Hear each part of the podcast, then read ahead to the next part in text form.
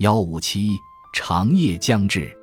我们对技术的依赖程度一直在增加，并且这一趋势看起来仍将延续。但是，技术如果失去了人类的帮助，可能一夜之间就将消失得无影无踪。机器真的能摆脱对我们的依赖吗？要做到这一点，机器必须能在没有人类帮助的情况下运行、繁衍和进化。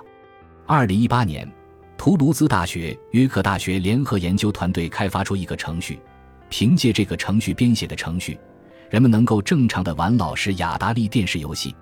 这个程序采取首先生成随机突变，然后模拟自然选择的方法，而这种方法本身就是基于此前迭代进化软件图像处理功能的研究成果，通过水平代码转移进化而来的。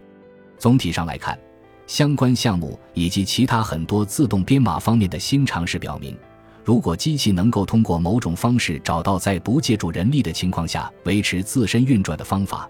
他们就能够做到在不借助人力的情况下不断改进软件。另外，机器的演进使用的是自然选择的方法，而我们已经知道这种方法能够有效地创造出非常复杂精密的存在。不过，图卢兹大学、约克大学联合研究团队开发的雅达利游戏游玩程序，在效果上与基于深度学习的程序还有很大差距。图卢兹大学、约克大学联合研究团队也承认这一点。认为他们的方法的主要优势在于开发出的程序可解释性更强，人们完全可以看懂程序的游戏策略。不过，如果没有人要求得到一个解释的话，这一点优势就没什么意义了。进化也是一种学习，至于二者的区别，进化决定的是出生时的状态，而学习则决定了后天的成长。在生物系统中，两种习得的能力都能遗传给下一代。前者主要靠基因，后者主要靠模因。从香农的信道容量定理这一角度来看，无论是进化还是学习，信息都是通过一个有噪声的信道从这一代传达给下一代的，因此只能传输有限数位。与人类的学习相比，机器学习中只涉及有限的数位，因此一种技术后天所习得的能力可以完美的遗传给后代。后天获得性遗传就是数字技术的现实，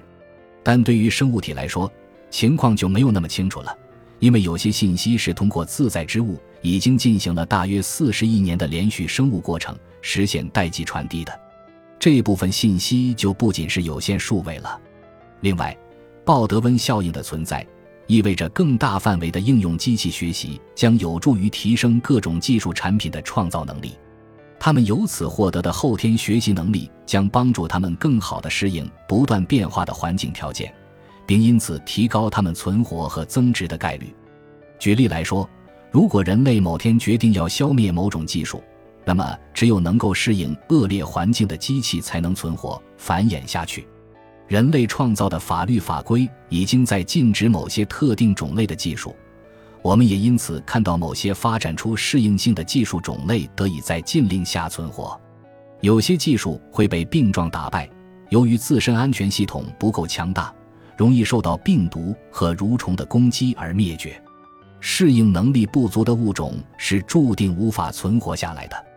二零一八年，谷歌公司宣布将于二零一九年关闭个人用户版 Google 加。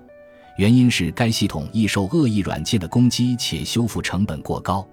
显然，个人用户版 Google 加被关闭的原因便是其适应能力不够。感谢您的收听，本集已经播讲完毕。喜欢请订阅专辑，关注主播主页，更多精彩内容等着你。